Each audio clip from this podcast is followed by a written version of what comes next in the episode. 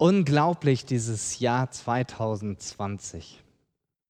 Hätte mir an Silvester 2019 jemand gesagt, dass 2020 eine Pandemie kommt und einfach alles auf den Kopf stellt, dann hätte ich wahrscheinlich nur müde gelächelt. Und du vielleicht auch. Nachdem es in den Medien jetzt schon zahlreiche Jahresrückblicke gab auf dieses Jahr, möchte ich dich einladen, deinen ganz persönlichen Jahresrückblick zu halten. Jetzt während dieser Andacht. Und zwar in Bezug auf deine persönliche Glaubensreise.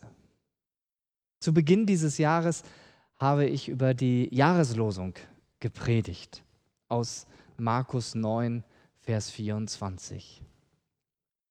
Ich glaube, hilf meinem Unglauben. So nach der Luther-Übersetzung. Und eine passende äh, Jahreslosung hätte man vor vier Jahren gar nicht ziehen können. Denn drei Jahre im Voraus wird die Jahreslosung immer gezogen und jetzt ist schon das Ende von 2020, also bereits vier Jahre her.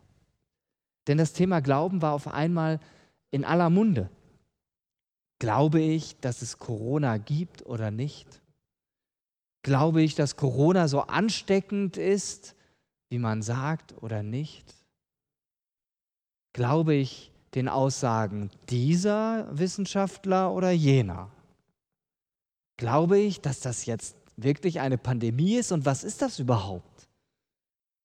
Glaube ich den Verschwörungserzählungen, die seit März überall aus dem Boden geschossen sind oder besser gesagt auf YouTube, Telegram oder anderen Kanälen äh, die Runde gemacht haben und von Hunderttausenden, ja von Millionen Menschen angeschaut wurden. Jeder von uns, mich eingeschlossen, steht und stand das ganze Jahr hindurch vor dieser Riesenherausforderung, mit Situationen umzugehen, die keiner von uns vorher je erlebt hat. Und das war für viele im wahrsten Sinne des Wortes eine Sache des Glaubens. Der Ton verschärfte sich und zunehmend gab es zumindest für meine Wahrnehmung in der Gesellschaft nur noch zwei Pole, schwarz oder weiß. Ja, diese Situation, die müssen wir ernst nehmen und wir müssen Maßnahmen dagegen ergreifen. Die eine Seite. Und dann die andere Seite, nein, das ist völlig überzogen. Wir können doch nicht solche Maßnahmen machen. Das ist gegen das Grundgesetz und was nicht alles für Gründe angeführt wurden. Und diese Entwicklung, die fand nicht nur in unserer Gesellschaft statt, sie ging auch quer durch die christliche Landschaft, quer durch Gemeinden, ja sogar durch Familien. Und sie sorgten dafür, dass Gräben entstanden, ein Riss durch die Gesellschaft geht. Und das ist etwas, was mir Sorge bereitet und was ich wenig hilfreich finde an dieser ganzen Situation, was unserem Land nicht gut tut und was Spaltung hervorruft. Diese Situation, die fordert uns als Christen heraus. Wir sind herausgefordert, uns mit allem, was wir nicht verstehen, trotzdem Jesus anzuvertrauen. Ihm zu vertrauen, ihm zu glauben, dass er alles, wirklich alles in seiner Hand hält. Und hier lohnt es sich nochmal auf den Zusammenhang zu schauen, in dem die Jahreslosung von 2020 steht. Ich vertraue, stehe mir bei gegen meinen Unglauben. So heißt die andere Übersetzung, die ich auch in der Predigt zur Jahreslosung mitgewählt hatte, aus der Übersetzung des Buch. Es war ein Vater, der diesen Satz Jesus gegenüber gesagt hat. Ein Vater, wie du vielleicht auch einer bist. Es hätte auch eine Mutter sein können, und wir Mütter und Väter, wir sind richtig gut darin, uns für unsere Kinder einzusetzen, für unsere Kinder zu kämpfen und besonders dann, wenn es ihnen gesundheitlich schlecht geht. Vielleicht erinnerst du dich jetzt an Momente, wo du mit deinem Sohn oder deiner Tochter im Krankenhaus warst. Mir fallen solche Situationen ein, auch im letzten Jahr. Dieser verzweifelte Vater, der kam also zu Jesus. Ein Vater, der sich nicht mehr zu helfen wusste, weil sein Sohn von einem bösen Geist besessen war. Was da noch für Hintergründe sind und was das im Einzelnen bedeutet, kannst du gern noch mal in der Predigt vom Jahresanfang in unserer Audiothek auf der Homepage nachhören. Da kann ich jetzt nicht drauf eingehen. Der Vater wünschte sich aber nichts mehr, als dass sein Sohn frei werden würde. Und genau mit dieser Bitte kam er zu Jesus. Als er erzählte, dass sein Sohn schon sehr lange unter diesem bösen Geist litt, sagte er zu Jesus, wenn du irgendetwas tun kannst, dann erbarme dich über uns und hilf uns. Jesus sagt zu ihm, du sagst, wenn du kannst, alles ist möglich dem, der vertraut. Und dann kommt diese Antwort dieses verzweifelten Vaters, die er Jesus förmlich entgegenschreit. Ich vertraue, steh mir bei gegen meinen Unglauben. Der Vater wollte glauben, dass Jesus seinen Sohn frei machen kann. Aber gleichzeitig waren da auch diese Zweifel in ihm, ob Jesus wirklich die Macht dazu hat. Und vielleicht hast du selbst in einer ähnlichen Situation das erlebt. Du hast gebetet und du hast dich genauso gefühlt wie dieser Vater hier. Du willst glauben, du wolltest glauben und gleichzeitig kamen dir die Zweifel, ob Jesus wirklich dir hilft. Und ich will dir sagen, das ist okay. Glauben und Zweifeln wohnen sozusagen in der gleichen Straße.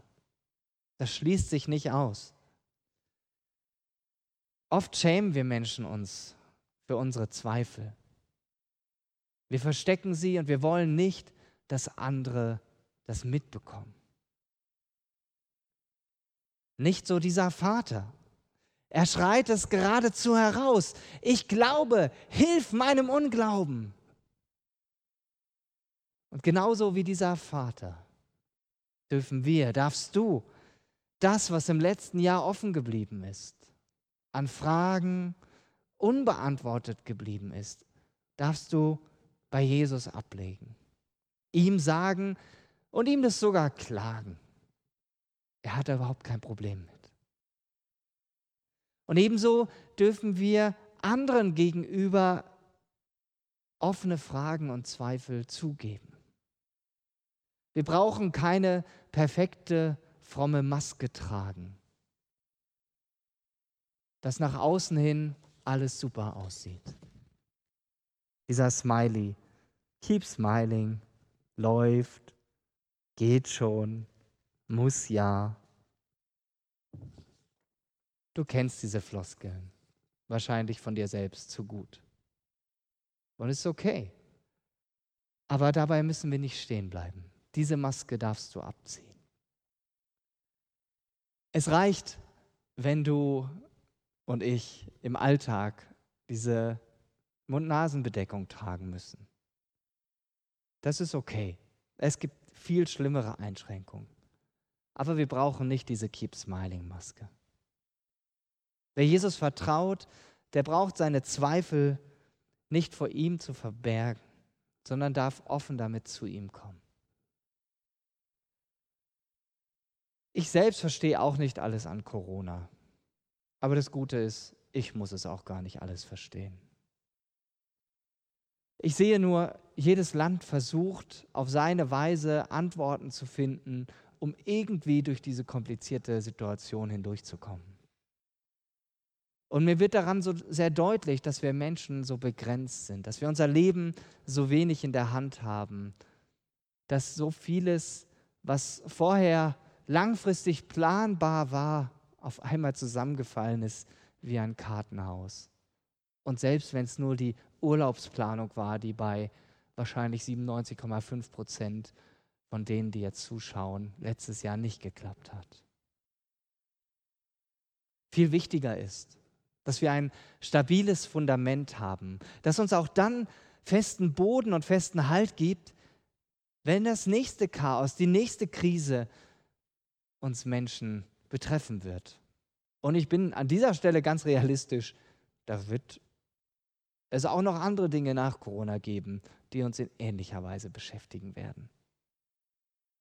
Und deshalb mache ich dir Mut, dein Vertrauen einzig und allein an Jesus festzumachen, so wie dieser verzweifelte Vater es getan hat. Du darfst Jesus entgegenschreien, ich vertraue, steh mir bei gegen meinen Unglauben. Jesus hält das aus. Damals hat er den Sohn dieses Mannes gesund gemacht. Er hat ihn befreit von diesem bösen Geist.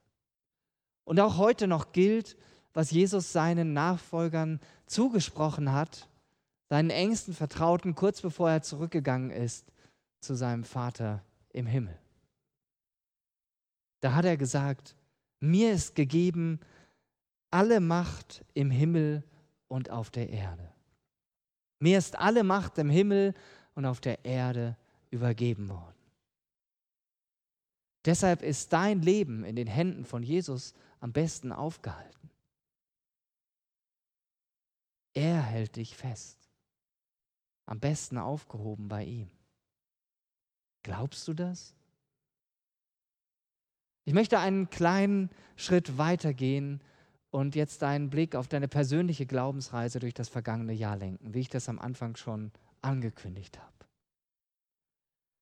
Auch wenn das Jahr 2020 maßgeblich durch Corona geprägt wurde, besteht dein Leben und dein Alltag nicht nur aus Nachrichten und Informationen rund um dieses Thema. Und wenn du mit Jesus unterwegs bist, dann hast du im letzten Jahr ganz bestimmt auch viele Erfahrungen mit ihm gemacht, gute Erfahrungen gemacht. Gerade in Bezug auf deinen Glauben.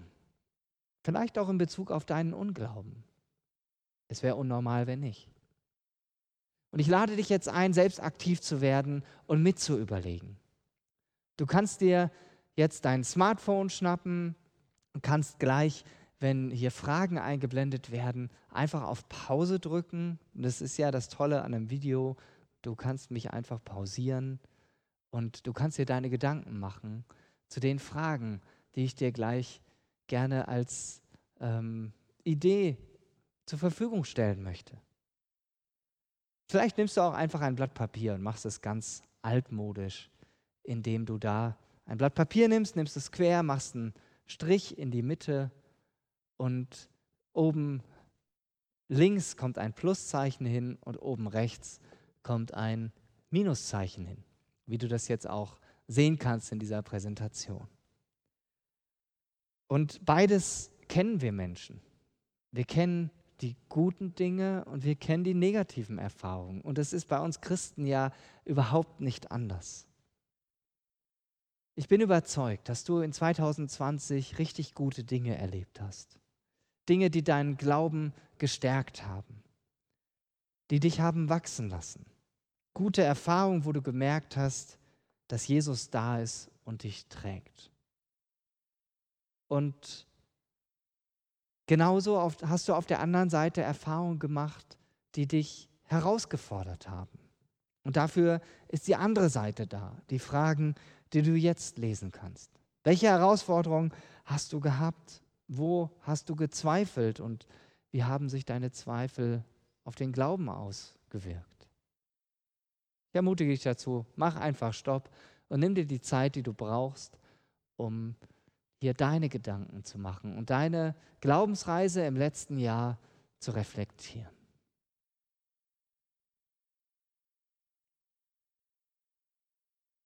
Und wenn du das jetzt gemacht hast, vielleicht sogar auch nur in Gedanken, und auf diese Dinge schaust,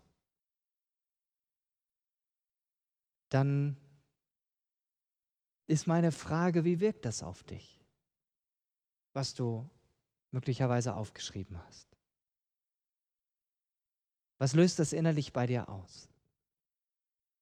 Ich hoffe, dass du richtig gute Erfahrungen gemacht hast und das jetzt nochmal so rückblickend vor dir lesen kannst und dich daran freuen kannst. Und mein Wunsch ist es und auch mein Gebet, dass die Dinge, die in der rechten Spalte stehen, die dich herausgefordert haben, dass sie dich nicht runterziehen und demotivieren, sondern dass du sie Jesus abgibst, dass er sie nehmen darf und dass er etwas Gutes daraus machen darf. Denn wie hat Jesus das gesagt? Bei mir ist alles möglich. Bei ihm ist alles möglich. Bei mir ist es so, ich habe das dieses Jahr umso mehr verstanden, dass das Leben als Christ, als Jesus-Nachfolger wirklich so eine Glaubensreise ist, wo wir immer mehr entdecken dürfen, wo wir immer mehr sehen dürfen, was Jesus für uns bereithält. Und das ermutigt mich weiter, Glauben zu lernen. Auch im nächsten Jahr Schritte des Glaubens zu wagen. Ganz konkret. Ich will immer mehr lernen, Jesus zu vertrauen, dass er einen richtig guten Weg für mein Leben hat, auch wenn ich das nächste Jahr nur ansatzweise planen kann. Und genau diese Haltung, die wünsche ich dir auch. Amen.